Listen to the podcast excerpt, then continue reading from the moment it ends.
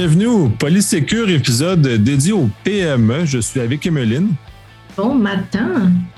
Bon matin. C'est vrai, nous, on enregistre le matin très tôt, un peu tôt, mais euh, ça, ça, met sur, ça met sur le piton. Oui, on est, on est matinal, puis c'est notre premier podcast de l'année. Hein? oui, euh, tout à fait. Euh, c'est, le premier. Puis d'ailleurs, on commence en, force avec les, les IoT. C'est ton sujet que tu avais apporté quand on a commencé à faire la planification 2022. Donc, c'est mm-hmm. un, un, certain fléau sur nos réseaux personnels ou du cas semi-personnel dans le cas des, travailleurs autonomes et les, PME. Donc, je te laisse aborder le sujet puis un peu mettre la table sur les, les grands enjeux qui sont associés à ce genre de choses-là. Ben oui, certainement. Puis l'axe que je veux donner au sujet, c'est vraiment, encore une fois, sous le volet bonne pratique, meilleure pratique, prévention. Vous le savez, euh, ça fait plusieurs podcasts déjà, que, que j'ai la chance de collaborer. Puis c'est vraiment cet aspect humain-là. En tant qu'humain, c'est quoi le pouvoir qu'on a sur ces bébelles-là? Qu'est-ce qu'on peut faire pour être un peu plus en sécurité? Donc déjà, ben, pour commencer, l'Internet des objets, c'est quoi? Souviens-toi, euh, Nicolas Loïc, des dessins animés futuristes quand on était, euh, on était plus jeune, les appareils pour régler la température de la maison à distance, les aspirateurs qui nettoient le sol sans qu'on ait à quitter le canapé, une liste d'épicerie qui qui envoyé même directement à partir du frigo. Donc, euh, c'est un peu toutes ces bébelles-là. Donc, bienvenue au monde de l'Internet des objets, une expression qui, il y a encore quelques années, était pas mal inconnue. Et aujourd'hui, nous avons presque tous chez nous un appareil connecté ou intelligent, autre que l'ordinateur, autre que le cellulaire. Mais on est je pense, nombreux à ignorer que ces appareils connectés à Internet nous rendent vulnérables d'une certaine façon aux cyberattaques et puis l'Internet des objets, c'est vraiment une, une, expression qui est utilisée pour décrire un appareil qui se connecte à Internet. Je fais la distinction ici. Il y a plusieurs personnes dans leur tête qui Internet, euh, objet connecté égale appareil sans fil. Pas nécessairement, pas du tout, même, j'aurais envie de dire. Je fais la distinction entre un appareil Bluetooth et un, appareil connecté qui est pas nécessairement sans fil. Un objet connecté, c'est un appareil qui se connecte à notre réseau Wi-Fi ou à un réseau 4G pour accéder euh, à Internet. Donc, les montres, typiquement, euh, nos TV, les systèmes de sécurité, caméras de surveillance, toutes ces, toutes ces bébelles-là. Toi, est-ce que tu en as à la maison, Nicolas Loïc? Oui, j'en, oui, ai. C'est un peu moins euh, à l'image futuriste qu'on avait dans les émissions qu'on, était quand on écoutait quand on était plus jeune. C'est, un peu moins sexy et glamour qu'on peut avoir. Mais oui, j'ai quelques, quelques-uns. de toute façon, euh, on a quasi plus le choix maintenant d'avoir ce, genre de choses dans nos maisons, puisqu'il c'est de plus en plus difficile de se sortir de, ces éléments-là. Et ça va jusque dans certains éléments de cuisine, entre autres, qui euh, se branchent à travers, à travers euh, ces réseaux-là pour euh, ramener des recettes, par exemple, pour ramener des choses comme ça. toutes les choses qui sont moyen et haut de gamme, moindrement, on est, on est pris là-dedans. OK, j'ai pas de la vaisselle qui, qui, est encore connectée, heureusement, puis je vois pas pourquoi j'en aurais un. Mais euh, ma, sécheuse, non, c'est ma laveuse, laveuse à linge, elle, est, elle peut se brancher sur Internet, elle, peut aller là parce qu'on aurait la possibilité d'avoir des cycles ou des, des programmations de lavage spécifiques si on permet le branchement. Donc, le fournisseur nous oblige un peu à y aller, nous pousse à y aller pour euh, aller bénéficier d'éléments supplémentaires. Bon, laveuse à linge, à part les cycles de base, moi, je ne vois pas d'intérêt, mais ils ont essayé de vendre, de mousser le fait de brancher l'équipement, puis dans le fond, de pouvoir nous surveiller jusqu'à un certain point. Là. Oui, c'est intéressant ce que tu amènes, cette, cette notion, cette introduction dans la notion de, de surveillance. Moi, mes parents, ils tripent, c'est sur les ampoules. Euh, mes parents, ils sont super fans des ampoules connectées, le chauffage connecté aussi. Moi, moi je, malgré mon, mon jeune âge, je, n'ai pas d'objet connecté à la maison. Je suis toujours un peu euh, old school. J'ai toujours, tu sais, par exemple, mon premier smartphone, je l'ai eu très tard dans ma vie. Je suis toujours vraiment en décalé avec la technologie, mais effectivement, surveillance, vulnérabilité, on rentre un petit peu plus là-dedans. Ces, appareils, euh, ne sont pas sécurisés comme il faut. Toute connexion à Internet expose nos données, expose nos renseignements. Un pirate pourrait contrôler, je sais pas, mon ouvre-porte de garage et accéder au contenu de mon garage, voire au reste de la maison, pourquoi pas. Donc, quel est le risque qu'une personne mal intentionnée exploite une faille ou une vulnérabilité aussi dans l'appareil pour accéder à tout le reste de notre réseau? Et les appareils reliés. Donc chaque appareil à notre réseau correspond finalement à une porte d'entrée potentielle. Ça revient à dire que mon réseau Internet à la maison, mon, réseau, quand je dis mon réseau, c'est vraiment tous les appareils que j'ai en dessous de mon, toit ou au-dessus du bureau aussi, si vous êtes encore de ceux qui allaient au bureau. Euh, mais ça revient à dire que mon réseau n'est pas plus solide que mon appareil le moins sécurisé. Ça amène des enjeux en termes de collecte d'informations aussi. Tu disais là au niveau de la surveillance, les appareils collectent nécessairement des données sur leur utilisateur.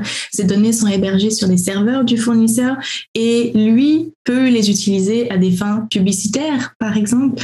Donc ça amène plein de notions, plein. Et on a eu des histoires euh, d'horreur aussi, c'est si on, passe plus aux, caméras euh, de, de, surveillance. Il y a des dizaines de milliers de caméras de surveillance privées qui transmettent des images sur Internet à l'insu de leurs propriétaires qui ont laissé l'identifiant, le mot de passe par défaut de leur appareil intelligent. Ça, on va y revenir aussi. Mais un pirate pourrait très facilement accéder à des sites Internet, permettre de visionner en temps réel des images, des choses qui sont dans, dans des commerces, chez des particuliers.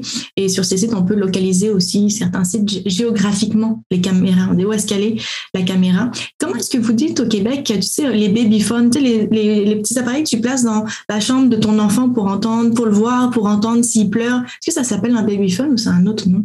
Un moniteur pour bébé. On l'a, on l'a, ah. traduit.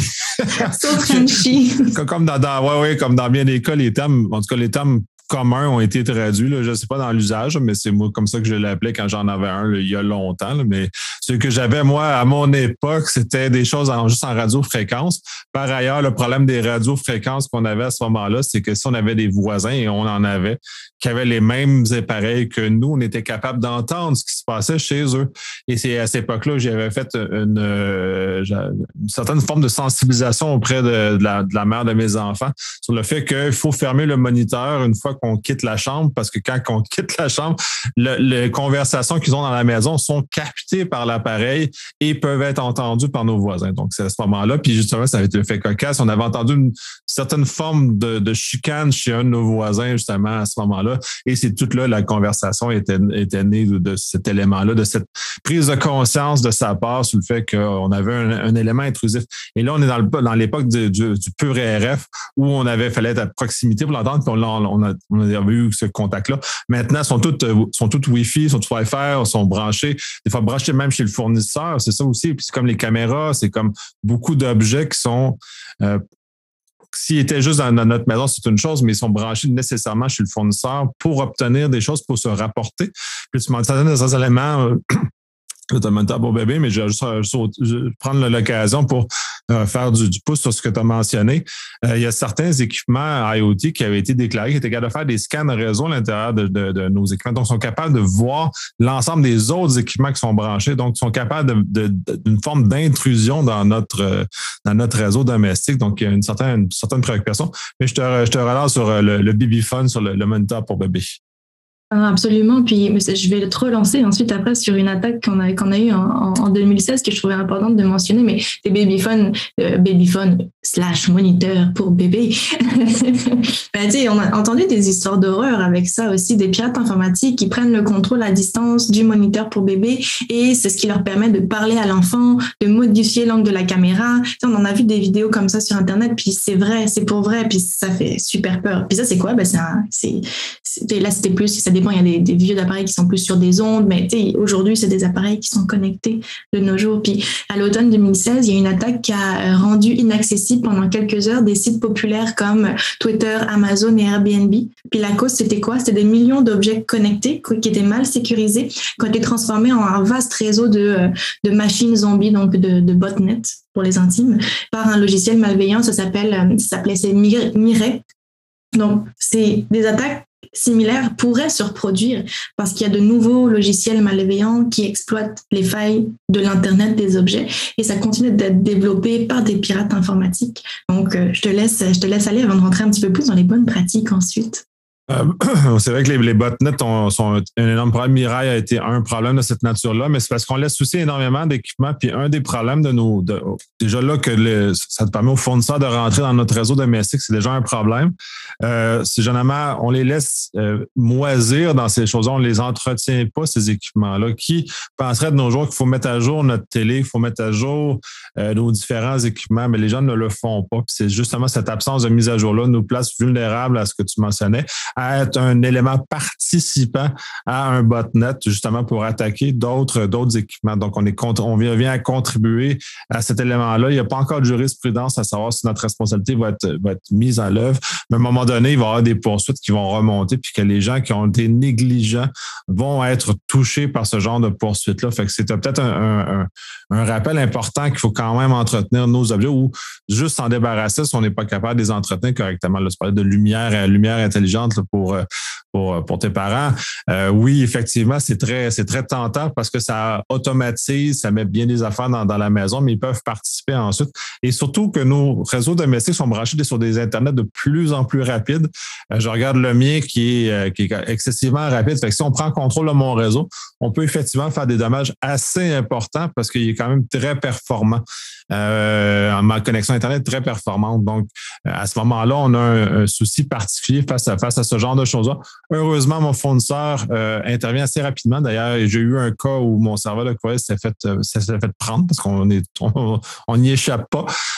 il avait lui-même bloqué les, différents éléments. Il m'avait appelé immédiatement. Donc, il est assez proactif, mais pas nécessairement tous les fournisseurs ont ce degré de proactivité-là au niveau de la surveillance de leur propre réseau sur lequel on se branche. Donc, il y a quand même des enjeux de, cette nature-là. Puis, bon, là, on passe le, volet espionnage qu'on a sur nos, qu'on a sur nos réseaux.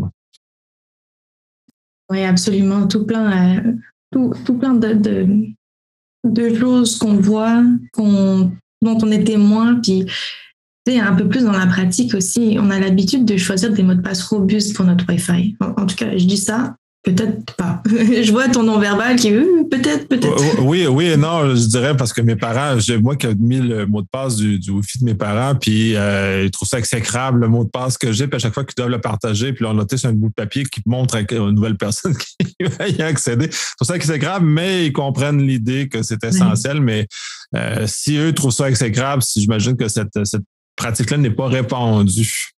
Ouais. Et mais hey, j'ai une question pour toi. Quelqu'un qui te dit Ah, mais tu sais, le mot de passe qui vient avec mon, mon routeur, euh, le mot de passe de mon Wi-Fi est assez compliqué comme ça, pas besoin de le changer. Tu répondrais quoi à une personne qui dit ça? Euh, ouais, les mots de passe par défaut, entre autres, comme euh, Bell et Vidéotron doivent mettre sur leur chose. Oui, euh, moi je favorise des mots de passe compliqués mais faciles à retenir et non des mots de passe compliqués qui sont juste inhumains. Euh, parce que le fait de s'en rappeler le permet au moins de ne pas l'écrire ou en tout cas le permet de ne pas le perdre. Euh, oui, mais non, je préfère des mots de passe plus longs. Puis de toute façon, on passe, on veut vraiment parler de l'entropie des mots de passe. Un mot de passe long est beaucoup plus euh, robuste qu'un mot de passe court et complexe. Puis ça, c'est un peu le contraire à ce qu'on a longtemps dit en entreprise, qui préfère des mots de passe courts, mais complexes. Moi, je préfère un mot de passe long et non complexe parce que, bon, bref, le, résultat est, est, atteint au sens où il est plus difficile à casser. Puis L'autre résultat qui est atteint, c'est que l'humain est capable de s'en souvenir et est capable de l'utiliser de façon correcte et non de le, de le, le, tatouer partout dans sa maison. Ce qu'on voit régulièrement dans, dans les blagues qu'ils font, là, mais là, plus dans des objets, dans des places commerciales, mais euh, quand même à la maison, ça juste de regarder dans les fenêtres, puis souvent, on va voir les gens qui ont mis sur un panneau dans leur maison le mot de passe du, du Wi-Fi pour qu'il soit accessible pour tout le monde. Ouais, puis je fais du pouce sur ce que tu viens de dire, tu as dit choisir plutôt un mot de passe long et non complexe. En fait, simplement pour, pour clarifier, un mot de passe long est automatiquement en soi, dans son, sa, conception est complexe, mais non complexe dans ce que tu as dit. Je pense, et corrige-moi si je me trompe, non complexe pour l'humain, pour le retenir. Un mot de passe non euh, long et non complexe à se souvenir pour l'humain plutôt que bah, par défaut un mot de passe long et complexe, right? Euh, ben, complet, je parlais, là, on parle vraiment des règles de complexité, c'est-à-dire l'ajout d'un chiffre, une, majuscule, une minuscule, un symbole particulier. Comme on voit justement quand tu parles des, mots de passe par défaut qui sont donnés par les routeurs des fournisseurs Internet, c'est ceux-là. Euh, ou les, quand on achète maintenant des équipements, là, on est dans une époque où quand on achète un routeur sans fil, par exemple, celui-ci nous impose de changer le mot de passe. On n'est plus, on est, on peut plus vivre avec le mot de passe par défaut. Ce qui en soi est une très bonne chose. Ça, évite bien des problèmes. Euh, par contre, les gens n'ont pas nécessairement d'habitude très saine au niveau des mots de passe. Fait qu'un un dans l'autre, je ne sais pas si le gain est si grand que ça, mais quand même, il y a un gain quand même tout de même. Euh, fait qu'on n'est plus, euh, on peut plus d'attaquer de façon massive euh, ce que c'est. Mais par, complexité, l'ajout de symboles et de chiffres dans un mot de passe, comme on voit justement. Puis là, celle-là, on, augmente la complexité. Et tant qu'à moi, la longueur a beaucoup plus de valeur en termes de robustesse du mot de passe que de rajouter des symboles, des dièses, des signes de dollars, des points, des virgules dans le mot de passe parce que lui sont beaucoup plus difficiles à retenir pour l'humain versus d'avoir juste un mot de passe de 10, 10, 12, 15 caractères qui est, essentiellement une phrase ou essentiellement des mots euh, mis un au bout de l'autre qui deviennent beaucoup plus complexes à se casser à ce moment-là, qui atteignent l'objectif de, de, de, robustesse pour casser et qui atteignent l'autre objectif que c'est facile de se rappeler trois mots qui se suivent que de se rappeler qu'il euh, y a un point, il y a un chiffre là, puis des affaires bizarres un peu partout étalées dans le mot de passe, puis qui, qui fait même pas un mot standard, si on veut. Là point euh, très intéressant que, que tu, nous amènes. Donc, on a, on a, bifurqué sur les mots de passe, mais un point extrêmement intéressant et pertinent quand on parle d'objets connectés aussi, vous allez le voir, mais on a l'habitude de choisir des mots de passe robustes pour nos Wi-Fi, même si on a mis un petit bémol là-dessus, notre ordinateur, nos cellulaires aussi pour rentrer là-dedans. Mais pourquoi on ne fait pas la même chose avec nos appareils connectés? On a plutôt tendance, je pense, à laisser le mot de passe par défaut, justement, les paramètres par défaut, ce qui permet aux pirates euh, informatiques de prendre facilement le contrôle de ces appareils. Donc, se préparer à l'Internet des objets, en fait, se préparer, l'Internet des objets est déjà là, mais plutôt, ça veut dire quoi? Bien configurer, bien sécuriser ces appareils connectés. C'est là-dedans que je veux rentrer un petit peu plus. J'ai fait un sondage sur LinkedIn euh, en, en 2021 au sujet de l'importance de bien configurer, sécuriser ces appareils connectés. J'ai quand même eu 80% des gens qui s'entendaient pour dire que oui, c'est important de bien configurer ces, ces bébelles-là. Donc, OK, ouf, ouf. J'ai un 2% qui, qui pense que ça dépend. Alors, ça dépend de quoi, je ne sais pas, mais apparemment, ça dépend pour ce 2%. Mais j'ai un 17% là-dedans qui nous disent que oui, c'est important, mais ils savent pas comment s'y prendre. Donc, ça veut dire quoi? Bien configurer, bien sécuriser ces appareils connectés. La première erreur, ça va être, je pense, puis je t'invite vraiment à, rebondir sur chacune, chacune, chacun des points que je vais mentionner, mais la première erreur, ça va être de minimiser déjà. Minimiser l'importance de la sécurité de ces appareils qui sont pourtant reliés à notre réseau local. C'est de dire, c'est pas grave. Ben si, finalement. Qu'est-ce que tu en penses? C'est très grave. J'avais déjà mentionné que ça leur permet d'espionner notre réseau domestique. Il y a certains équipements qui ont été déjà repérés qui le faisaient. ils commençaient à regarder les autres équipements qui sont sur notre réseau. Donc, c'est comme donner une entrée à un fournisseur externe, euh, que, quel qu'il soit, que ce soit un grand fournisseur comme Google avec certains éléments ou Amazon d'ailleurs, qui ont certains équipements qui peuvent installer sur nos réseaux, comme euh, euh, Amazon Echo, par exemple ou les Google Home, et qui sont des équipements qu'on place sur notre réseau qui leur permet de voir ce qui se passe. En plus de savoir, euh, d'avoir une écoute, avoir des oreilles à notre maison qui peuvent écouter l'audio qui se passe, dans certains cas même voir enregistrer du vidéo de ce qui se passe dans notre maison, euh, sont capables quand même de voir au niveau réseau, de voir les autres équipements. Donc, ils sont capables de voir les autres équipements qui peuvent être potentiellement vulnérables. Ça, c'est les grands fournisseurs. Là, là on, ensuite, on en des, des, petits fournisseurs un peu plus, euh, disons, on pourrait dire douteux ou de moins de confiance dans certains cas, tout qui sont quand même grands fournisseurs, mais de, moins de confiance. On pourrait mentionner dans ce cas-ci, dans un contexte euh, nord-américain puis européen aussi, que, disons, par exemple, les équipements qui arrivent de la Chine ou de, certains fournisseurs chinois, on pourrait se présumer qu'ils sont moins de confiance puisque ceux-ci ont des intérêts euh, divergents euh, par rapport aux nôtres. Donc, ceux-ci pourraient justement servir d'outils pour ces compagnies-là ou le gouvernement chinois d'intervenir dans nos réseaux. Ça, c'est une chose. Puis, sur les, les partenaires de, des fournisseurs de non-confiance, des fois, on achète des petites bébelles qui ont été construites sur euh, va-vite. Puis là, on parle de fournisseurs quand même semi-reconnus euh, qui ont construit des affaires, mais qui les laissent, qui laissent mourir. Puis là, on va parler, tu parlais des, ampoules intelligentes. Il y a des générations d'ampoules intelligentes qui, sont, qui ont été entretenues par Philips, par exemple, qui est quand même un fournisseur important, pas euh, dans le monde de l'informatique, mais qui s'est mis l'orteil dedans avec les ampoules intelligentes. Euh, mais ils l'entretiennent plus, ces équipements, ils les mettent plus à jour, puis il y potentiellement vulnérable à ce moment-là dans notre réseau. Fait qu'on on met quelque chose. Puis si on met quelque chose chez nous, c'est ça qu'il faut comprendre. C'est comme c'est pas juste notre réseau, c'est comme notre demeure. C'est nous, c'est personnel ce réseau-là. Euh, puis quand on est en plus, on fait des, on fait on y travaille, comme la plupart des gens maintenant, entre en télétravail, et on, comme, euh, comme entrepreneur, comme, comme toi et moi, on, on mélange ces éléments-là qui sont ultimement très privés, très personnels, qui nous appartiennent, puis on y insère des objets sans aucune conséquence. Ah, c'est pas grave, on rajoute. Oui, c'est grave, c'est comme mettre c'est comme permettre à, n'importe qui de rentrer chez soi. C'est essentiellement ça que ça veut dire. Donc, je dirais étape zéro. D'abord, bien choisir le produit qu'on décide d'acheter. Qu'est-ce qu'on décide de faire rentrer à la maison? est-ce que le fournisseur il a une bonne réputation? C'est quoi les données qui sont collectées par l'entreprise? Est-ce que mes données seront transférées ou vendues à des tiers? Je pense que c'est vraiment l'étape zéro, c'est de se dire avant même de faire rentrer quoi que ce soit à la maison, de bien choisir, de bien sélectionner ces appareils.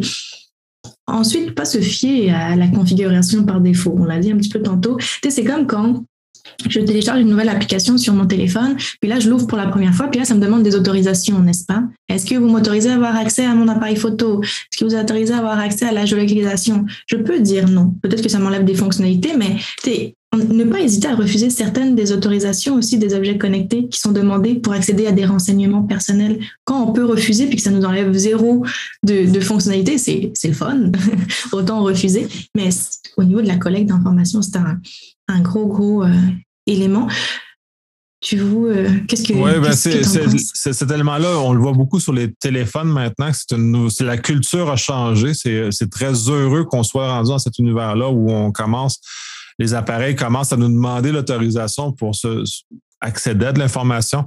Euh, dans les dans IoT plus généraux, c'est rare qu'on va voir ce genre d'autorisation-là par ailleurs. Puis ça serait bien que ça soit intégré, ce genre d'autorisation-là, ou minimalement, on a une forme de guérite de confiance qui nous permet de s'assurer que ben, j'autorise jusque-là. Je un choix conscient et éclairé. OK, j'autorise mon équipement à euh, faire ce genre d'intervention-là sur mon réseau. Mais on le voit davantage sur les téléphones. Euh, Android un peu Android, c'est fait euh, pour l'avoir essayé c'est moins standard. Sur iPhone, c'est beaucoup plus standard. Dès qu'on accède à des choses, il y a beaucoup plus de demandes, il y a beaucoup plus. OK, c'est plate parce que ça demande beaucoup de. ça demande d'intervention, c'est pas. Mais à, ce moment-là, moi, je suis conscient puis je prends connaissance que ces produits-là ou ces logiciels-là vont euh, faire des actions qui sont euh, potentiellement à mettre en danger ma, vie privée, par exemple, ou que je vais vendre, ou je revends mes données, ou j'accepte l'idée que mes données sont revendues. C'est aussi l'autre aspect que euh, ces objets connectés-là causent problème parce qu'ils revendent nos informations, tu l'as mentionné. Il y a de la, collecte et de la revente de nos informations qui en est faite. C'est des choses euh, auxquelles on a consenti indirectement, qu'on n'a pas nécessairement lu, mais qui était écrit quelque part, puis qu'on n'y a pas juste, juste pas fait attention. Une autre étape pertinente, probablement, créer un réseau Wi-Fi indépendant pour les appareils connectés. Puis j'ai hâte de t'entendre là-dessus aussi. Mais tu sais, le réseau invité peut être configuré. On a un routeur à la maison, il peut être splitté. Le réseau, il y a un réseau invité qui vient avec généralement. On peut le configurer et ça sert pas seulement à nos amis, à nos visiteurs. Ça pourrait être dédié pour nos appareils connectés sur un réseau exclusif finalement. Pour, le volet Wi-Fi, oui, on peut utiliser la, fonction de réseau euh, invité pour faire cette séparation-là. Euh, elle a certaines, certains, effectivement certains avantages à faire, à, l'opérer de, cette façon-là. C'est-à-dire que là, on, vient d'exclure. Généralement, ces réseaux invités-là n'ont pas accès au restant du réseau, sont vraiment juste des portes vers Internet. au, au minima, ça vient cloisonner un peu ces éléments-là. Euh, par contre, les réseaux euh, invités, ben là, euh, ça sert à beaucoup d'autres choses. Ça dépend comment on veut les gérer aussi. Ça a des défis qui sont en soi. C'est une mesure minimale qu'on peut mettre en œuvre, effectivement, qui, est assez efficace, puis qui est disponible dans la plupart des équipements Wi-Fi modernes dans lesquels on, on, on à, notre portée. Par contre, ça ne vient pas résoudre l'autre problème subséquent, c'est-à-dire cette séparation-là qu'on voudrait faire dans notre réseau à la maison, en disant le professionnel et le personnel, les enfants, les IoT, euh, les invités et tous ces, éléments-là euh, qui se mettent dans le paysage et qui, viennent jouer là-dedans. Moi, un des axes que j'ai pris pour la IoT, pour la difficulté justement d'avoir des, des, Wi-Fi qui sont segmentables et facilement segmentables au lieu d'être juste en deux comme, comme celui-là, c'est euh, j'ai mis rajouté des filtres Internet là-dessus. Le je sais exactement qu'est-ce que ces équipements-là accèdent. Et j'en ai, j'en ai attrapé certains qui essaient d'aller chercher sur Amazon ou d'aller chercher sur Spotify ou aller se brancher directement sur ces services dans lesquels ils n'avaient aucun intérêt à aller se brancher sur ces équipements-là ou même Facebook, j'ai vu un, des équipements qui se brancher sur Facebook. Ben non, il est, bloqué. Tu peux aller sur Facebook, tu sers à, tu sers à, euh, exemple, tu sers au chauffage ou tu sers à, ma lumière. Tu n'as pas d'affaire à aller sur Facebook lumière. Pourquoi tu vas sur Facebook lumière? Oui, c'est, euh, c'est extrêmement intéressant. Puis de voir le, le, le certain contrôle qu'on peut avoir, le, pas évident peut-être, mais euh, quand même de dire bon ben oui c'est déjà un bon début finalement de splitter mon réseau en deux. C'est déjà si j'y accès de le faire, c'est déjà un bon point de départ. Mais comme tu dis, nos, réseaux mériteraient d'être divisés en plus que deux parce qu'effectivement chacune de nos utilisations d'internet a une réalité différente quand on travaille pour nos clients, quand le conjoint conjoint travaille pour son client, euh, les enfants, comme tu dis, l'internet des objets. Bref, on mériterait à, séparer plus qu'en deux nos, euh, réseaux, nos connexions. Euh, qu'est-ce que tu penses de aussi se questionner sur euh, bah, est-ce que c'est vraiment nécessaire que l'appareil soit connecté à Internet en tout temps? Est-ce que tu trouves que c'est réaliste? Est-ce qu'on peut déconnecter lorsqu'on ne l'utilise pas ou est-ce que ça vient ajouter une complexité et quelque chose de pas nécessairement réaliste pour l'utilisation des particuliers? Euh, c'est difficile. Là, là tu rajoutes dans la, complexité, justement, de mettre sur un réseau invité, c'est déjà sur une app qui est assez facile à mettre en œuvre par, le, par les, les, non-connaissants en TI. Euh, quand on va aller plus loin, quand tu mentionnais de séparer en plusieurs réseaux, là, ça devient de plus en plus complexe. Euh, J'ai pas réussi à trouver d'équipement qui mettait dans les mains des utilisateurs une facilité de, d'exécuter ça. Puis c'est un peu mon, mon malheur là-dedans. C'est d'un côté, tu dis oui, oui, faites-le, mais j'ai pas de moyens utiles. Il ne faudrait pas faire appel à un expert à chaque fois qu'on veut faire ce genre de choses-là. Donc, il y a comme un, élément important euh, à, faire, à faire de ce côté-là. Euh, sinon, euh, c'est ça. Les mises à jour. Les mises à jour aussi. Mise à jour d'équipement, ainsi Puis, ben, mais tout ça devient difficile parce que là, on met dans les mains des utilisateurs à la maison des, des, des façons de faire qui sont très différentes. Tu sais, là, je, moi, mes clients sont séparés, euh, mais les équipements sont pas facilement d'accès encore. C'est, qui, est, qui a la responsabilité là-dedans de devoir mettre ça, puis dans quel est notre réseau? Puis euh, comment on va euh, comment on va aller avec ça? La, la, complexité, elle, est là, puis elle est pas mise en main. Je suis en train de, tester des équipements qui sont supposément faciles, justement, pour faire cette séparation-là. Ça, c'est une chose. Puis, bon, pour revenir vraiment à ta question, euh, est-ce qu'ils ont besoin? Ben, beaucoup vont fonctionner sur un modèle euh, en permanence connecté, c'est-à-dire qu'ils vont parler à leur euh, maison mère constamment. Et une des fonctions, par exemple, sont donc on va prendre une, sonnette euh, intelligente. C'est un drôle, drôle de concept, mais cela étant dit, celle-ci doit être branchée sur Internet, donc de parler à son fournisseur constamment pour être capable de nous envoyer les alertes quand quelqu'un va appuyer sur la, la, scène. Donc, on est comme contraint à un certain nombre d'éléments comme ça. Euh, je trouve ça très dommage parce que je suis plus de ceux qui aimeraient qu'on puisse euh, faire ça, de, s'appuyer sur des, sur des composantes qui sont purement locales à la maison. Euh, l'exemple que j'ai, c'est que mes caméras de surveillance sont des caméras IP, donc sont des caméras qui ne sont pas branchées avec un fournisseur à l'extérieur. Et celles-ci sont vraiment physiquement sur un réseau distinct qui n'a accès à rien d'autre sur, sur, sur, mon, sur mon réseau, ni sur Internet. Puis là, c'est là, c'est là que je vois leur tentative de connexion sur Internet. donc, c'est même eux autres qui ne sont pas censés parler avec leur fournisseur, qui n'ont pas besoin de parler avec leur fournisseur, ont de temps à autre vont aller sur Internet pour essayer de connecter. Dans quel cas, pour moi, ça, c'est bloqué. Mais là, c'est commencé dans un réseau personnel. Je reviens sur la difficulté de dire, OK, cet équipement-là, je veux pas qu'il parle à je veux pas qu'il parle Internet, je veux qu'il seulement certaines heures, par exemple, mettre même des horaires. C'est un peu plus complexe. Mon réseau Wi-Fi le permet de céduler des horaires, des choses comme ça. C'est pour ça que je suis capable de les intercepter et savoir qu'ils essaient de se connecter sur Snapchat, par exemple, ce qui est tout à fait bizarre pour un équipement, un équipement intelligent, mettons, un équipement connecté, mais euh, Là, c'est là que je les intercepte parce que j'ai mis ça en place. Mais encore là, c'est l'effort de mise en place est quand même non négligeable. Puis là, tu parlais du réseau invité. Le réseau invité, généralement, offre moins de possibilités de configuration que le réseau principal. Donc, on est capable de moins filtrer dans le réseau invité. Donc, on, est, comme, on est comme pris comme utilisateur avec nos, nos nos, euh, équipements de, de réseautique de connexion qui sont euh, peut-être insuffisants et difficiles d'accès aussi pour l'utilisateur.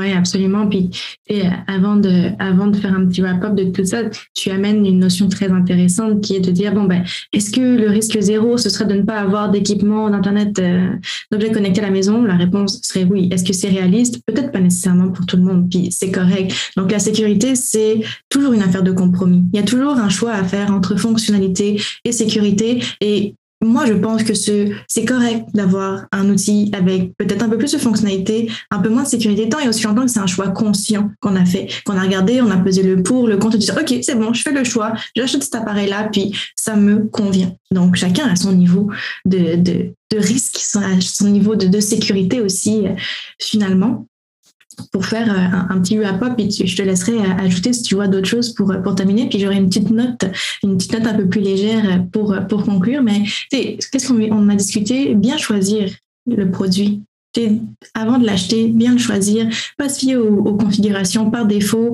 de se créer peut-être un Wi-Fi indépendant, utiliser le Wi-Fi invité, le réseau invité, euh, les mises à jour, vraiment un gros point, les, mises à jour. Puis quand on n'est pas sûr, vaut mieux contacter un ou une experte. Ce serait euh, mon petit mot de la, de la fin. Toi, de ton côté, Qu'est-ce que tu vois d'autres choses? Ben, de, de peut-être s'outiller avec des, euh, des, équipements réseau qui permettent ou facilitent cette séparation-là, justement, parce qu'on s'en sort pas. Je pense qu'on va tous en avoir des équipements connectés sur, euh, dans, dans, nos réseaux. Si on est capable minimalement de les isoler facilement, c'est ça, le, vraiment facilement. Euh, et pas un équipement qui coûte 400 dollars, un équipement qui coûte un prix raisonnable pour que quiconque puisse en acheter puis puisse justement configurer leur réseau en conséquence. Euh, moi, ça, c'est mon énorme souhait. Euh, si vous êtes capable de le faire, faites-le. si vous avez des experts dans votre entourage qui sont capables de vous accompagner, faites-le. Même moi qui est quand même je me débrouille bien. Euh, c'est un effort, puis c'est assez pénible à mettre en œuvre. Donc, euh, je comprends la douleur que les gens peuvent avoir. Puis à terme, un peu l'abandon, puis le, dire OK, ben j'abandonne, puis je laisse ça. comme ça, et c'est pas de la négligence, c'est juste parce que là, euh, la marche est trop haute. Mais mise à jour, mais c'est encore là, est-ce que qui sait que sa télé doit être mise à jour? Qui, qui sait que sa laveuse à linge doit être mise à jour, c'est assez terrible. Moi, ma laveuse à linge, j'en parlais précédemment, elle n'est pas connectée. J'ai refusé l'idée parce que je trouve ça littéralement farfelu. ma télé non plus n'est pas connectée parce que j'ai refusé l'idée de le faire. Mais il y, a bien, des gens qui vont, ah, pas, c'est le fun, je peux brancher ma télé sur, mon réseau Wi-Fi ou même sur mon réseau filaire, je vais le faire. Euh, retenez-vous, si vous, si vous n'êtes pas obligé de le faire, ne faites-le pas. Moi, c'est tout simple que ça. Puis c'est encore là, le rappel est juste éclairé. Ben, est-ce que les gens sont éclairés? Non, à ce stade parce qu'ils ne disposent pas de l'information, ne sont pas sensibilisés. Je sais que c'est un, une bonne partie de ton travail, justement, d'amener ce degré de sensibilisation-là. Euh, prenez des ateliers, sensibilisez-vous. C'est, je pense, le meilleur, la, la meilleure, la première première meilleure étape qu'on peut avoir, justement, de diffuser la bonne, la bonne nouvelle, si on peut dire ça comme ça, d'un point de vue sécurité, ce qui amène une mauvaise nouvelle pour les gens parce que là, ils sont obligés de dire, ah non, euh, ah, zut, euh, je suis obligé de, me passer de, mon gadget que j'aimais bien, mais euh, au moins, on est conscient puis on sait à quoi on s'expose à ce moment-là, puis on prend des décisions. Ce qui amène aussi des changements législatifs, ce qui amène des changements de comportement. C'est pour ça qu'on, la session s'améliore avec les années et heureusement, on est de, mieux en mieux. plus les gens sont connaissants, plus les gens vont être capables de prendre des décisions et plus on va être capable d'amener le législateur et les fabricants à s'amener vers une zone, euh, zone. Je pense que dans ce cas-ci, la connaissance et, le pouvoir. 100%. Et puis, euh, sur une note plus légère, il y a un épisode euh, d'une série sur Netflix. Euh, c'est un, épisode de Love, Death and Robots, qui est un, un, petit dessin animé, des courts épisodes de 20 minutes. Puis, il y en a un qui, justement, vient conclure parfaitement notre, notre épisode d'aujourd'hui, qui s'appelle Le robot et la vieille dame. Si votre robot nettoyeur tente de vous assassiner, veuillez appuyer sur le 3. Donc, c'est quelque chose de très comique. C'est un petit dessin animé, mais très comique sur l'Internet des objets. Donc, je vous invite à aller écouter sur une note plus légère cet épisode. Effectivement, c'est très comique. Fait que sur ça, ben, euh, bon début 2022, soyez en sécurité, sensibilisez-vous. C'est un peu l'objectif de ce qu'on a ici. Et euh, bonne année en sécurité. Bye.